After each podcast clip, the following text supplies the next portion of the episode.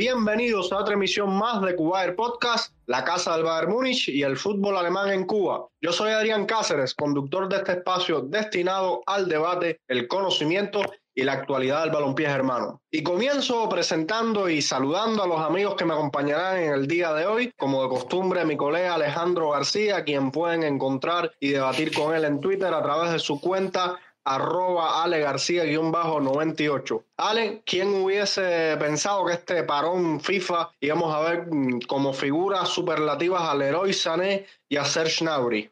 Bastante complicado, Adrián. Primero saludarte a ti, por supuesto, a todos los que nos escuchan y a quienes nos acompañan hoy en el episodio. Es bastante complicado, sobre todo porque cada vez que yo pienso en par de nombres o digo par de nombres, por lo general no terminan siendo eso. Por suerte esta vez café ni a, ni a Nabri ni a Sané, pero nada, terminaron siendo, siendo figuras y, y lo que sí voy a decir es, algo que, que, yo creo que lo hemos hablado muchísimo en Cuba Podcast. Las cosas por donde van, ¿eh? Nabri por derecha, Sané por izquierda. Ellos no son Robin y Ribery, son Sané y Nabri y así es como funcionan mejor. Sí, y vaya que funcionaron estos tres partidos increíbles de Flick, que ya los estaremos eh, comentando más adelante, pero la verdad que de a poco van recuperando su nivel. Noticias buenas en cualquier caso, tanto para los hinchas de Alemania como para los hinchas del Bayern crucemos los dedos y esperemos que mantengan ese, ese ritmo ahora el fin de semana en lo que se viene. Bueno, también está por acá Sergito, que ya se va adaptando a nuestro espacio, que igualmente pueden debatir con él vía Twitter a través de su cuenta arroba serges-5. Hola Sergito, ¿algún rumor has escuchado estos últimos días a pesar de este parón de selecciones? Sí, hola Adrián, como siempre un saludo para ti, para el resto del equipo y, por supuesto para los que nos escuchan. Sí, varios rumores ahora en los últimos días, ya incluso recién terminado el mercado de fichajes, hace par de días Christian Falk sacaba una exclusiva de que el Bayern está siguiendo muy de cerca a la perla alemana Florian Wirtz. De hecho, se dice que ya han tenido contactos con el padre y agente del jugador a través de un intermediario y que el jugador tiene una cláusula de rescisión que se activa en 2023. Habría que ver si el Bayern intenta ficharlo antes o en esa fecha. Y también estaba viendo que el CEO del Leipzig, de hecho esta noticia tiene que ver también con que por supuesto, el partido, el plato fuerte de hoy, que es la previa contra el Leipzig, tiene que ver con el Leipzig. El CEO Oliver Minslav decía ayer en una entrevista, en una conferencia de prensa, que el Bayern mostró interés en Konrad Leimer este verano. Ahora, no tengo información sobre si era una alternativa a Marcel Savitzer o lo querían aparte. Ah, también hay que recordar que Leimer ha sido utilizado como lateral derecho, tanto en el Leipzig como en Austria. Y de hecho, si mal no recuerdo, Nagelsmann lo utilizó de carrilero en algunas ocasiones. Esto sería gasolina, más gasolina aún para los que dicen que nosotros nos encargamos de debilitar a la Bundesliga. Y también algo muy interesante que decía eh, Minslav, que habló, se dirigió hacia la afición de los toros pidiendo de favor que al empezar el partido y entraran Nagelsmann, Savitzer y Upamecano al terreno que evitaron abuchearlos, que lo evitaran ya que los tres fueron, han sido pilares en el equipo en los últimos años, que la decisión que ellos tomaron fue personal, algo por el bien de su carrera y de su futuro, y que deben respetarlo, deben respetar a, esas tres figuras que fueron muy importantes en el Leipzig en los últimos años, que marcaron gran parte de la historia del equipo. Sí, no, el fútbol también se trata de eso, de mucho respeto, lo llevan eh, permanentemente los parches en las camisetas. Eso sí, nos van a coger maña la gente del Leipzig si el Bayern sigue haciendo sigue haciendo fichajes. Y bueno, eh, por acá también está nuestro queridísimo Felipe, famosísimo con esa cuenta arroba Update, que también súper útil para todos los amantes del equipo bávaro. Felipe, ¿cómo te encuentras, amigo? ¿Alguna cosita rápida de esta semana? ¿Algo que quieras eh, llamar la atención? Hola, Adrián, Ale, eh, Sergio. Y bueno, sí, fue, fue interesante ver a, la Alemania de Flick en estos partidos eliminatorios. Interesante porque logró mantener el arco en cero. Y por el lado del Bayern, bueno, las buenas noticias eh, que se dieron por, por el tema de que mm, jugadores como Pamecano, como Tomás Mier y como Alfonso de Divis el día de hoy estuvieron entrenando ya y eso es positivo de cara al partido contra el Leipzig eh, porque son alternativas que, que, vamos a poder contar con eso. Desafortunadamente jugadores como Kingsley Coman y como Tolizo no, no lograron llegar al entrenamiento, pero bueno, probablemente estén recuperados ya para el partido contra el Barcelona y eso le ayudará mucho a Nagelsmann con el tema de las rotaciones. Y hablando de Kingsley Coman, bueno, Kingsley Coman hace poco salió un rumor sobre su no disponibilidad para renovar su contrato con el club, con el Bayern, e irse de manera gratuita para el 2023. Yo en lo personal te diría que me parece que hay dos opciones que el Bayern tiene que contemplar en ese sentido. Uno, venderlo sí o sí el, este año, o sea, eh, al finalizar esta temporada hay que venderlo para evitar a, toda costa que se vaya gratis. Y segundo, aprovechar el buen momento del Leroy Sané y de Serge Gnabry también para que sean los dos titulares como se había planeado originalmente y que definitivamente hagan que Kingsley Coman termine siendo un jugador suplente para el club y un jugador del cual el Bayern puede disponer eh, como moneda de cambio para fichar a otro jugador que por ahí sí, sí esté dispuesto a quedarse en el Bayern con las pretensiones económicas que un club responsable eh, debería de pagarle a un jugador de la categoría de Coman. Sí, habrá que ver, eh, esta novela recién está empezando, Felipe. lo, como bien decía, lo más lógico sería que el Bayern intentara sacarle un provecho económico. Yo comentaba hace poquito fuera de micros que el Bayern no sabía vender bien a sus jugadores y no, no sabía hacer ganancias con los jugadores que, que, salían del club. Vamos a ver si saben manejar bien esta, esta situación. Bueno, antes de empezar el debate, que tenemos por delante, les comparto también mi cuenta en Twitter, arroba Adrián-C1992 y por supuesto la cuenta de nuestro programa, arroba Cuba Podcast, por donde pueden seguirnos e interactuar con todo nuestro equipo de trabajo. Además, si les gusta lo que hacemos, por supuesto pueden suscribirse a nuestro podcast en las plataformas en las que nos están escuchando, ya sea iVoox, Spotify, Google Podcast, Apple Podcast o Amazon Music. Déjanos tus comentarios y tu like, estamos siempre agradecidos con, con ustedes nuestros oyentes. Bueno, se nos viene un fin de semana súper esperado con R Red Bull Leipzig y Bayern München. Pero vamos a repasar rápido lo que nos dejó esta Alemania en esta eliminatoria europea con ese debut del profe Flick. Tres partidos e igual cantidad de victorias, 12 goles anotados y lo más increíble a mi entender y es que llevábamos tiempo recibiendo goles, creo que siete partidos habían recibido goles, la portería se mantuvo a cero, alegría para Manuel Neuer y ver Leno en ese primer partido donde no pudo estar el capitán. Alex, sensaciones que te deja este debut del profe Flick, si bien no fueron rivales de peso y de medidor, pero bueno, es un buen comienzo y un punto de partida para, para esta selección alemana. Sensaciones las mejores, no, no se puede describir de otra manera, no se puede catalogar de otra manera. Mencionabas que eh, Alemania no recibió goles, pero, pero yo creo que el detalle no solo está ahí, sino es que ni siquiera estuvo cerca de recibir goles. Y bueno, sí que hubo jugadas aisladas de, de disparos al poste, quizás alguna otra tajada de, de Neuer, pero es que los partidos, los tres fueron un solo de Alemania, campo contrario, pisando área, como el mejor Bayern de Flick. Bueno, así fue, así fue la Alemania de Flick.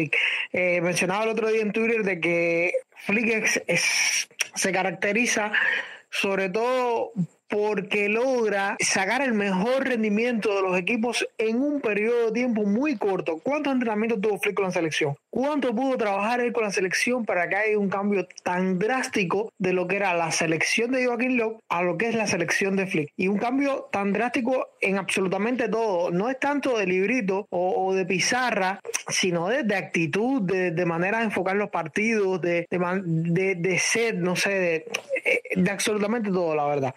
Flick también se caracteriza por ser un entrenador que recoge piezas sueltas y las pone a cada uno en su lugar y hace que rindan de la mejor manera. Así pasó en el Bayern cuando llegó, sobre todo con Thomas Müller, que había eh, trotado por todo el campo con los distintos entrenadores y no acababa de encontrar eh, su posición, y sobre todo con Nico Kovac había bajado muchísimo su rendimiento, pero era que no lo ponía donde iba. Llegó Flick y le dijo, a ti te voy a poner donde mejor rindes que detrás de un delantero, vas a rendir, eh, vas a ser el mejor Müller de nuevo, los mejores años de Müller quizás lo estemos viendo. Y, y así fue haciendo con cada una mm, de las piezas y logró crear una maquinaria casi perfecta en el Bayern Múnich y así hizo con Alemania. Ahora, el detalle está eh, en que Alemania yo creo que parte del éxito está eh, en que logró mm, poner sobre todo dos piezas que en su último año en Múnich no logró poner en el lugar que iba. Y en el caso, lo comentaba al principio, de Nabri y de Sané, que se empecinó a, mi modo de creo que fue un poco obstinado en ese sentido en poner a Sané por derecha y a Nabri por izquierda, eh, buscando que hicieran diagonales hacia el medio. Y eso está muy bien, o sea, la idea esa está perfecta porque son dos futbolistas que son muy capaces de hacerlo, pero la verdad es que no, terminó resultando del todo lo mejor, sobre todo si dejas un delantero centro matador, eh, te conviene muchísimo que vayan a, línea de fondo y, con su pierna buena te centre. Y eh, yo creo que quizás se dio cuenta al ver, al ver lo que hizo Nagelman de poner a, a Sané por derecha, eh, a, Sané por izquierda, perdón, y, a Nagri por derecha, lo bien. Lo intentó él en Alemania y le salió perfecto. O sea, vimos un Sané que en el primer partido con la selección es hombre del match, en el último quizás lo haya sido también. O sea, estamos hablando de eh, tres partidos de mucho nivel y Nabri que se reencuentra con el gol con la selección. Recordad que Nabri es el jugador que más rápido llega a 10 goles en la historia de la selección alemana, o sea, el que menos partidos llega. Eh, ya tiene creo que 19 en 29 partidos, había pasado un tiempo sin marcar con la selección o sin llevar ese peso con la selección. Así que mm, todo muy bien. O sea, todo. Es cierto que estos rivales no son grandes rivales, pero eran rivales que con la Alemania de Lop no era capaz de vencer con tanto holgura, con tanta facilidad, con tanta hegemonía como logró vencer esta Alemania de Hansi Flick, que la que fue impresionante la manera en que jugaron. Sí, Ale, no, sin, sin ninguna duda, un aire fresco que respiran los, los hinchas bávaros. Bueno, perdón, es que es la costumbre. Los hinchas eh, alemanes, si bien como decías, no son los rivales más exigentes, pero al final lo que importa en esta competencia es asegurar tu cupo directo hacia el Mundial. Para, para pelear por ese título. Bueno, Sejito, ¿qué te pareció la inclusión de Tiro Keller y Jonas Hoffman por, por ambas bandas en la, en la selección? Bueno, a ver, comenzando por Hoffman, nunca lo había visto jugar en, el lateral derecho, siempre lo vi como, primero como un interior, luego como un centrocampista ofensivo, después como extremo, pero jamás lo había visto como lateral derecho. De hecho, cuando se estuvo vinculando a Bayern hace unas semanas, antes de cerrar el mercado de fichajes, se decía que Nagelsmann lo quería para utilizarlo como carrilero por derecha. Yo me sorprendí y nunca me esperé eso. Ya te digo, nunca. Jamás vi a Hoffman jugando por ahí y parece que Flick le tomó la palabra a Nagelsmann y a la prensa y por ahí lo puso. Y verdaderamente rindió muy bien Hoffman. No lo esperé. Pensé que Klosterman y Baku se iban a llevar las cámaras en esa posición. Baku tuvo molestias después del primer partido, Klosterman no está pasando por su mejor momento, en fin, terminó Hoffman apoderándose del lateral derecho y lo hizo bastante bien. Habría que ver en las próximas, o sea, en los próximos partidos de la selección, en la próxima fecha FIFA, a ver qué tal lo hace, si Flick lo sigue utilizando por ahí. En el caso de Tilo Kerer, tampoco me lo esperé porque eh, a ver, realmente está haciendo un muy buen papel en el Paris Saint Germain como defensor central. Está jugando como defensor central junto a Kimpembe. Ahora que volvió Marquinhos, hace unos días está viendo un partido de los parisinos y lo vi jugando en una línea de tres. Y sinceramente lo está haciendo muy bien como central. Y de hecho, Flick lo pone como central por, por izquierda en el partido ante Liechtenstein y luego lo pone como lateral izquierdo ante Armenia e Islandia, pero no era como un lateral izquierdo que te llegue hasta línea de fondo, más bien era como una línea de tres asimétrica que lograba Flick con Leroy Sané haciendo la función de carrilero por izquierda, que sinceramente lo hizo muy bien. De hecho, Sané estaba viendo una estadística que fue, ha sido jugador en las preliminatorias mundialistas que en Europa que más recuperaciones de balón tiene en campo rival. O sea, comparado con lo que estábamos viendo con Sané en, los últimos, o sea, antes de este momento por el que está pasando y la temporada anterior, de hecho en la Eurocopa también lo vimos a un nivel bastante bajo. Es brutal el cambio que ha dado Leroy Sané, hay que ver si se mantiene así. Pero bueno, volviendo a Kerer, lo hizo muy bien. Sané verdaderamente lo apoyó muchísimo a la hora de defender en la banda, pero se vio muy sólido Kerer atrás. Ya te digo, más bien como un eh, tercer central jugando por la izquierda, no como un lateral izquierdo fijo. Quiero decir algo rapidito ahí y, para explicar algo que, Sergio decía, y es que no es casual que esté Hoffman por derecha cuando Kerer juega de lateral izquierdo. Eh, yo, yo, creo que no es casual y creo que es un movimiento muy inteligente y muy bien pensado de Flick. Parece loco a priori, pero es que estamos las, ya decía Guardiola que las, los, estos numeritos que, que nosotros tanto nos gustan, 4-2-3-1, 4-3-3, son números de teléfono, que en definitiva eso en un partido nunca se ve y que eso mm, sencillamente es algo que pone en la gráfica para que las personas se vayan guiando, para que se tenga una referencia. Pero eh, Hoffman es un jugador que es de mucho, un corte mucho más ofensivo que defensivo y Hoffman no bajaba tanto, al menos mm, a la hora de cuando el equipo se paraba en ataque, ya Sergio lo decía, Kerer no era el clásico lateral izquierdo que va a línea de fondo, sino que Kerer se paraba a la misma altura de Zule y a la misma altura de Rudiger, formando una línea de tres y entonces Zule le cubría un poco la espalda a Hoffman y Hoffman por derecha sí hacía la trayectoria completa, algo que Kerer nunca hacía.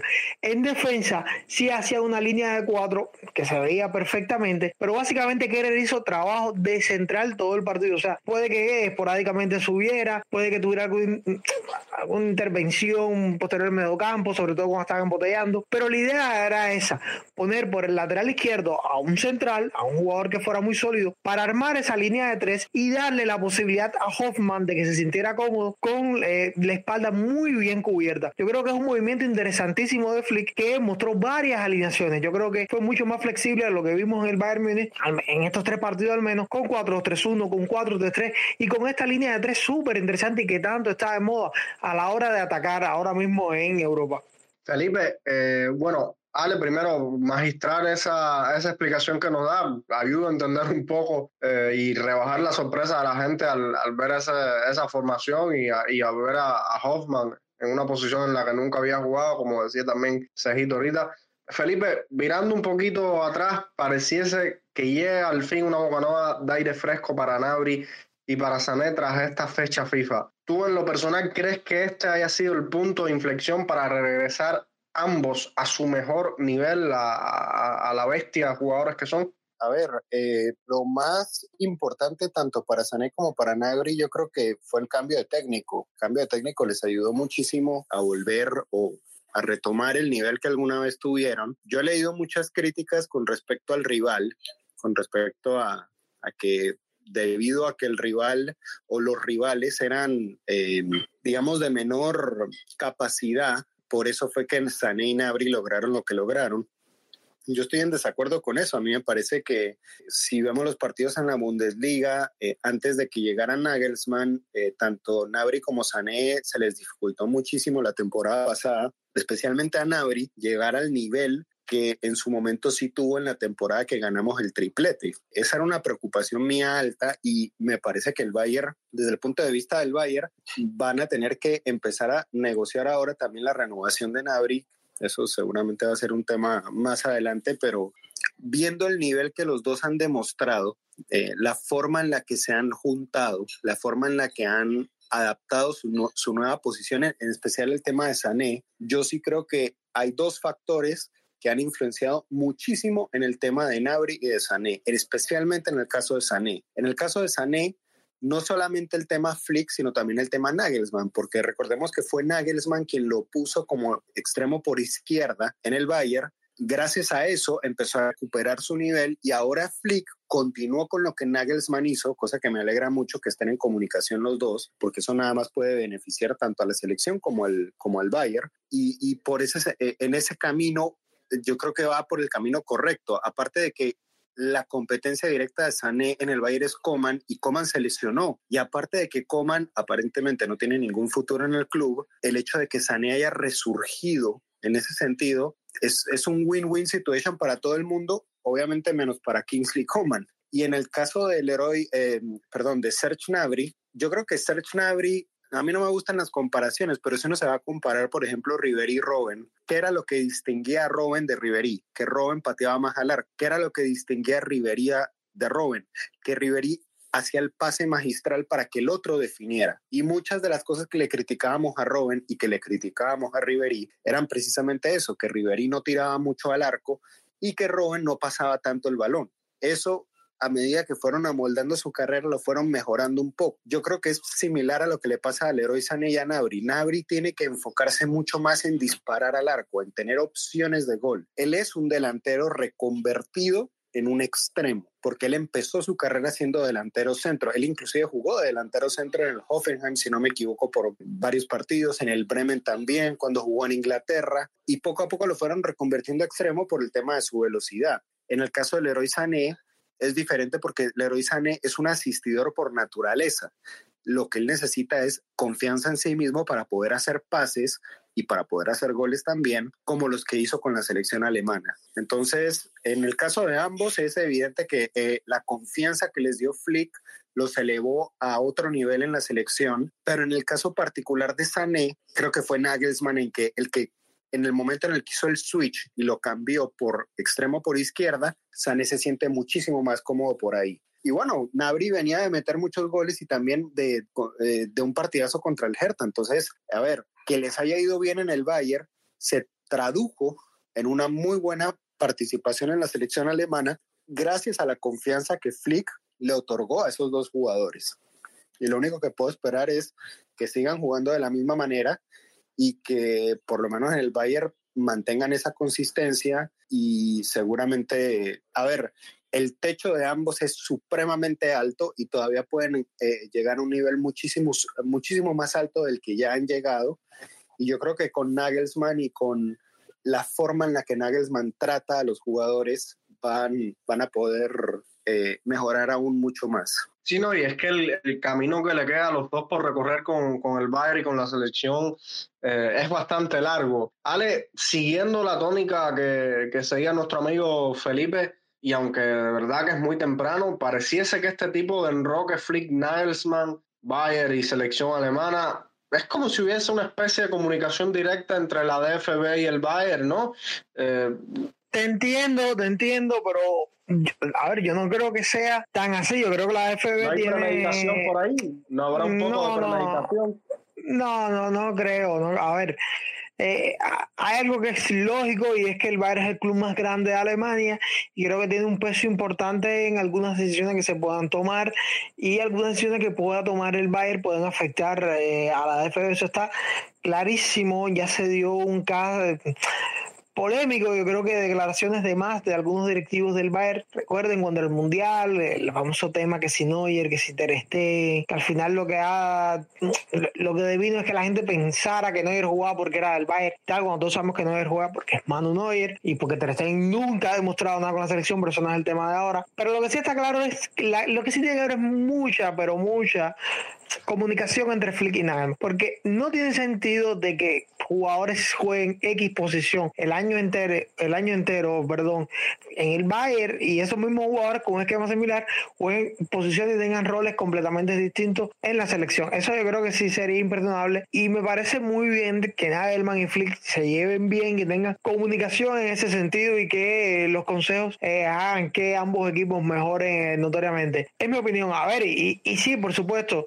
entre la FB y, el Bayern hay su comunicación que yo no sé hasta qué punto haya eh, influencia o, tenga poder el Bayern para influenciar y valga redundancia algunas decisiones que pueda tomar eh, la DFB. Bueno, esto es un tema que, que, la verdad es bastante interesante y es que existe una sinergia histórica entre, entre la selección alemana y el Bayern, pero más allá de, de, sus directivos, creo que es por un tema natural, como tú decías, el mejor club de Alemania, uno de los mejores del mundo y principal cantera y proveedor de, de la selección germana. Eh, sí. solo, para, solo para añadir algo más, que me parece que fue Sergio el que lo comentó, a mí me parece muy curioso también el tema de que Hansi Flick en un lapso de tres partidos haya logrado hacer algo que Joachim Lowe no pudo durante, bueno, desde el 2018 en adelante, que fue encontrar una solución, y no solo una, sino dos, para el lateral derecho, porque Hansi Flick convocó a Baku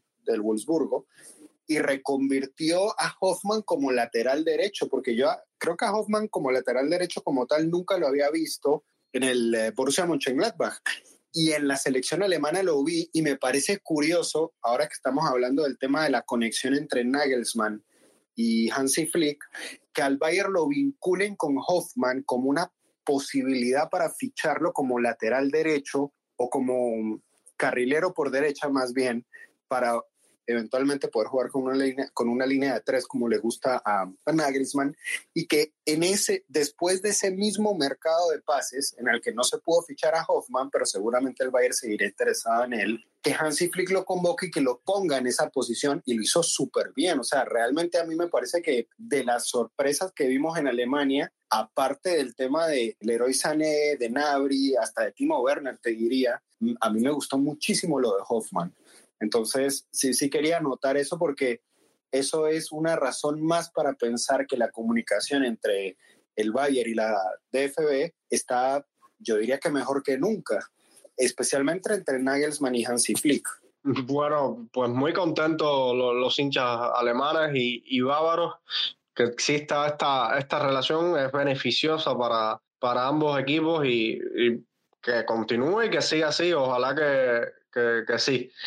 Ahora sí, este fin de semana se nos viene partidazo, una prueba de fuego para el joven eh, Julian Nagelsmann. Ale, hay muchos detallitos interesantes para este encuentro. ¿Qué tipo de partido avisora entre estos dos equipos que recién comienzan un nuevo proyecto? Tal vez los de Múnich con mejor arranque. Interesante, Adrián, porque es un partido que tiene muchas condicionantes y hay que ver cuáles son las que terminan pesando más. Eh, vamos por parte para ver poco a poco. Lo primero, esto es un duelo que eh, es ante un rival directo por la liga, uno de los dos rivales que están llamados a pelearle el título al, al Bayern es un duelo que viene después de una fecha FIFA, de, una ventana FIFA. Eso es importante porque eso normalmente lo que trae es que el entrenador del, club no tenga mucho tiempo para trabajar con sus jugadores, sobre todo cuando se dirige un club como el Bayern, que tiene muchos jugadores por varias selecciones del mundo. Eso lo limita el tiempo de juego para preparar el partido. Además, todos vimos también lo que pasó con el avión y tal, que se termina retrasando, eh, eh, cosas que terminan afectando. Da el mandamiento tiene que lidiar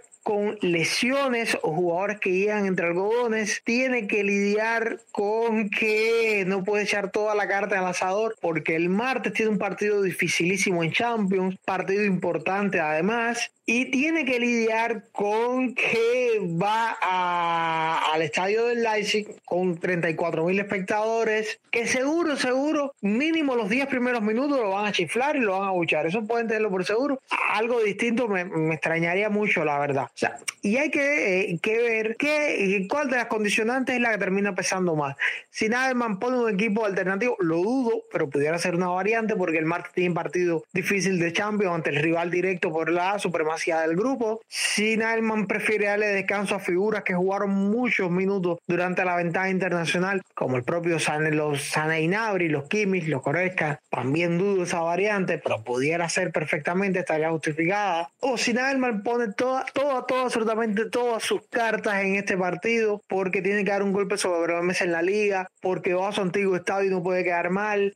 También lo dudo un poco porque creo que Nailman no puede gastarlo todo. Yo creo que es una prueba durísima yo creo que es la primera gran prueba que le pone el calendario a Nagelman. Y hay que ver cómo la sortea el técnico alemán. Hoy mismo salió una información que al entrenamiento llevó tres tácticas definitorias. Y hay que ver qué nuevo puede hacer Nagelman, que es muy capaz de hacer cosas nuevas, pero otra de las variantes, otra de las condicionantes que tiene el partido es que se enfrenta a un Leipzig que lo conoce muy bien, conoce todas sus trampas, conoce su juego profesional, eh, posicional, perdón, perfectamente, sabe cómo, cómo, cómo eh, traza sus, su estrategia. Jesse Mar lo decía hoy, que es un equipo que lo conoce mucho. Y eso es otra de las cosas que tenemos que tener en cuenta. ¿Cómo me espero el partido? Bueno, yo creo que es un partido en el que el Bayern va a salir a proponer, como hace siempre, que el Bayern va a llevar los hilos y que el Bayern va a ganar además. Es lo que creo, pero va a ser un partido dificilísimo. Creo que se viene uno de los partidos más complicados que puede tener el equipo eh, en toda la temporada. Ojo que me parece un momento definitorio porque si sale bien de dos partidos puede darle un plus de confianza al entrenador. Eh, creo que puede darle también un respiro a la afición de lo arrope un poco más y sería importantísimo. Vamos a ver, se viene la primer gran prueba de Julian Nalma desde que está frente al Bayern al menos. Lo pongo por encima incluso de la Supercopa, ¿eh? que era la posibilidad de ganar su primer título y tal. Podemos decir que la segunda, la segunda prueba, perdón, pero yo creo que está ahí y, es interesante ver cómo eh, Julian Nalman puede salvar o, puede salirse de esto. Sí, no, el factor subjetivo, anímico, espiritual, eh, su antiguo club, gente mirándola, empezando a ver cómo se vuelve difícil la competencia con rivales más exigentes, obviamente puede ser un, un, punto eh, bastante difícil en el camino a seguir por, por este joven técnico que se espera mucho. Eh, Cejito, no sé si coincides con lo que planteaba Ale, pero ya quedándonos con, con Nagelsmann, como estábamos diciendo, se enfrenta a su antiguo club, perdón, equipo que ya dirigió y que conoce perfectamente. Y por la otra parte, Jersey Marsh, que es excelente, pero que, que muy pronto, ¿no? Lleva muy poco tiempo para, para hacer grandes cambios en, en, este equipo. Sabemos que, por supuesto, todo esto que estamos haciendo ahora es especulación, puede venir el partido y pasar cualquier cosa, pero ¿crees que existe favoritismo por parte de los muniqueses, también teniendo en cuenta que el historial entre ambos equipos favorece a los de Múnich?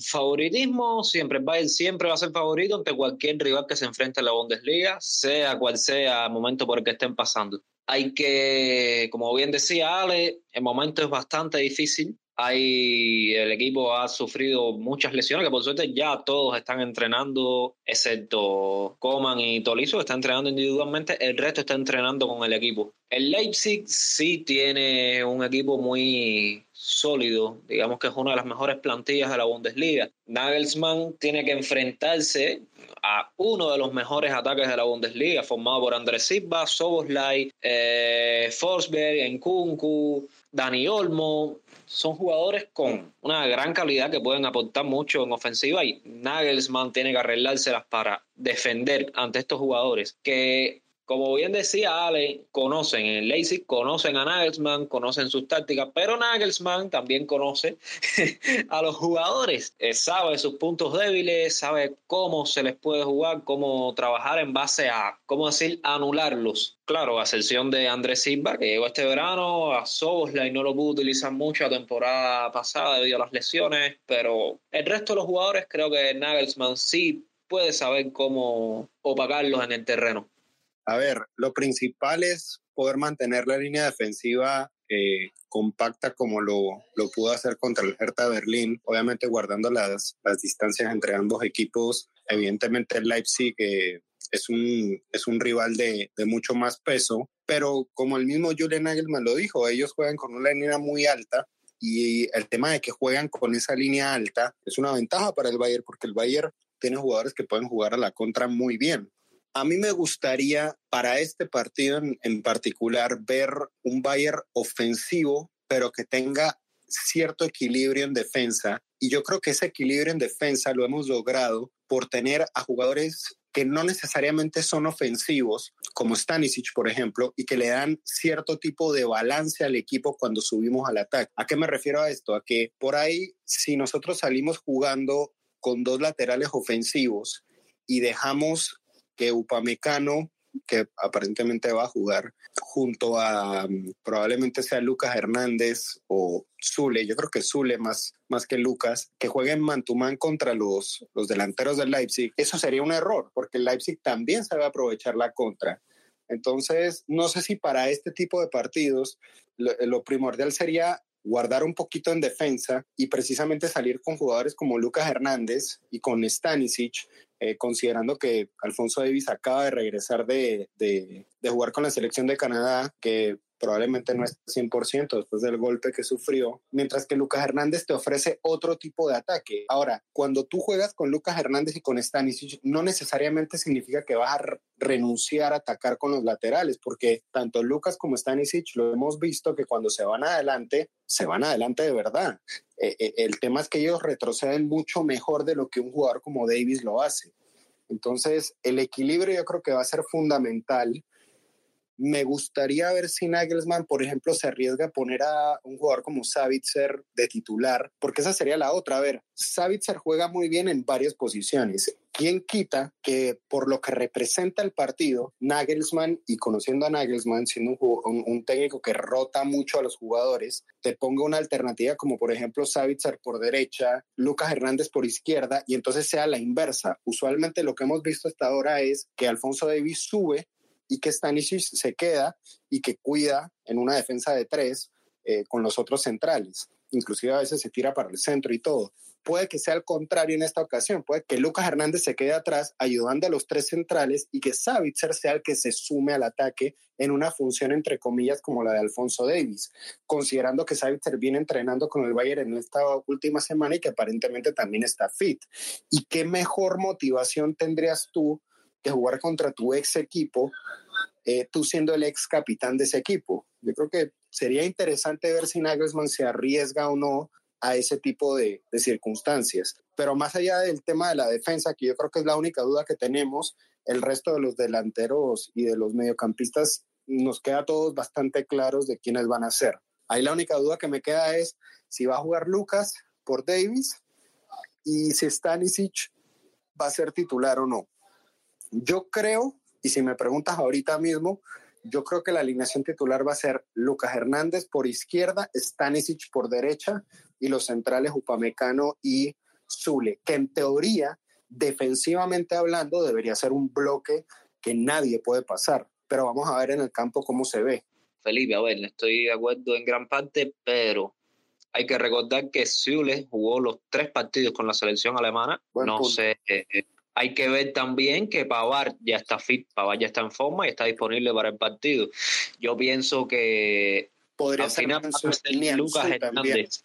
No, Nianzú también está con Francia sub eh, Francia sub 20, está con la selección. Creo que al final Nagelsmann se puede que se vaya por Hernández y Upamecano en el centro de la defensa. Diría que a Stanisic lo guarde para el Barcelona puede que abra con Pavard ante Leipzig y por izquierda, ¿por qué no? Puede darle confianza a Omar Richard, que lo ha hecho bastante bien. Lo que sí creo que Müller no va a ser titular, él no va a forzar a Müller y sí creo que jugará Savitzer en su lugar. O sea, el clásico 4-2-3-1 con Kimmich y Goretzka, que por supuesto espero que lo saca en el segundo tiempo, en minutos sesenta y pico, si en caso de que el partido ya esté, por así decirlo, resuelto. Y ser como centrocampista ofensivo en la posición de Thomas Müller. Y creo, creo también que hay una alta posibilidad de que le dé descanso a Leroy Sané y que juegue Musiala por el extremo izquierdo y Nauri por el extremo derecho, ya que Sané tuvo un desgaste físico enorme en esta fecha FIFA y también jugó los tres partidos.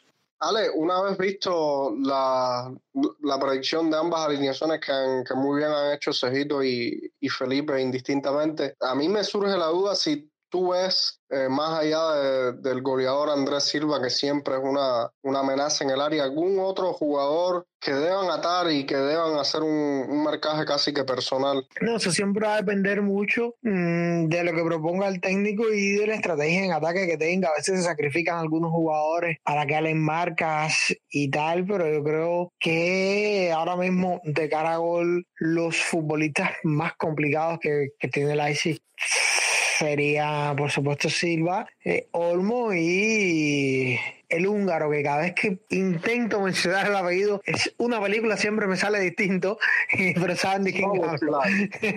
sí, es algo parecido, está por ahí. pero no, Habrá que tener algún amigo de alguna cuenta húngara por acá a ver si nos, nos corrige el, nombre. O ponerle un mote o ponerle un mote. Eh, tengo que buscarlo, tengo que ver los par de partidos y ya se me ocurre algo. Pero yo creo que creo que, que, que son esos los principales jugadores. Y por supuesto, siempre hay que, por ejemplo, jugadores como Fosberg, eh, en de cómo jueguen y del rol que tengan en el partido, siempre son muy complicados. Pulse los minutos que pueda tener. Y yo creo que el Leipzig a día de hoy es un equipo con muchas variantes, con una muy buena plantilla y con mucha flexibilidad. Ojo eh, que, que, hay variantes, que hay variantes. También el Bayern tiene un muy buen bloque defensivo ahora mismo. Que es cierto que puede que todo no esté en su mejor forma, pero, pero, pero sobre todo yo creo que centramos en esos tres estaría gran parte, o puede que se base gran parte de la estrategia defensiva de Nagelman. Bueno, muchachos, nos toca la despedida. Creo que tendremos un sábado de lujo. Así que vayan preparando el set para disfrutar el regreso de Nagelsmann a la Red Bull La Nena. Y ya el lunes estaremos analizando este RB Leipzig Bayern y tendremos, por supuesto, también la, la previa del Barcelona Bayern por la Champions League con un amigo que se nos ofreció voluntariamente por Twitter para acompañarnos y actualizarnos del entorno del club catalán. Por lo pronto, Felipe, Sergio, Ale, les cedo el espacio y los micros para que puedan despedirse. No, para mí siempre va a ser un placer estar por acá, eh, compartir y, nada, ya seguro mm, el siguiente podcast eh, tendríamos ya el resultado y, ya podríamos debatir con más claridad, aunque bueno, por supuesto lo que toca es eh, la pelea del partido contra Barcelona, importantísimo también, pero vendrán las pinceladas, estoy seguro. Eh, muchas gracias mm, a las personas que nos escuchan, que llegan hasta acá atrás y nada, seguiremos por acá. Bueno, antes de despedirme yo como siempre, les dejo por acá mi pronóstico para el partido del sábado. Doy un. Esta vez me voy por un 1-2 a favor del Bayern. Anotan Lewandowski y Savitzer. Vaya, para echarle picante, Savitzer, la ley del ex. Y por el Leipzig, bueno, el amigo de, de Alex, Andrés Silva. Una vez más, un fuerte abrazo para todos. Un placer estar una vez más aquí con ustedes. Un inmenso saludo para todos los que nos escuchan. Vamos a ver qué nos depara la Bundesliga en este fin de semana. En lo personal creo que hay partidos muy interesantes para seguir, aparte del Bayer Leipzig. Ojalá podamos ganar, ojalá podamos mantener el alcohol en cero, que es una de las cosas que más me interesa esta temporada es bajar el, la cantidad de goles que nos anotaron en comparación a la temporada pasada, porque no podemos seguir en ese, en ese rumbo. Y, y bueno, un placer siempre compartir con todos ustedes, Adrián, Ale, Sergio, y saludos a Frank también, que siempre con todo el trabajo que nadie ve, pero que todo el mundo disfruta. Un abrazo. Asimismo, Felipe, reitero el abrazo a, mis queridos colegas Sergio, Ale y de nueva cuenta para, para Felipe allá en, en Panamá. Como siempre, un, un, gusto poder debatir en estas, en estas noches de grabación en Cubar Podcast. Bueno, queridos amigos, también yo me voy despidiendo con la esperanza de que se mantengan cada semana con nosotros en las plataformas en las que nos escuchan. Agradecerles, por supuesto, también la compañía que llegaron hasta acá, hasta el final del, del programa. Esto ha sido todo por hoy. Como siempre les digo, mía san mía y hasta la próxima.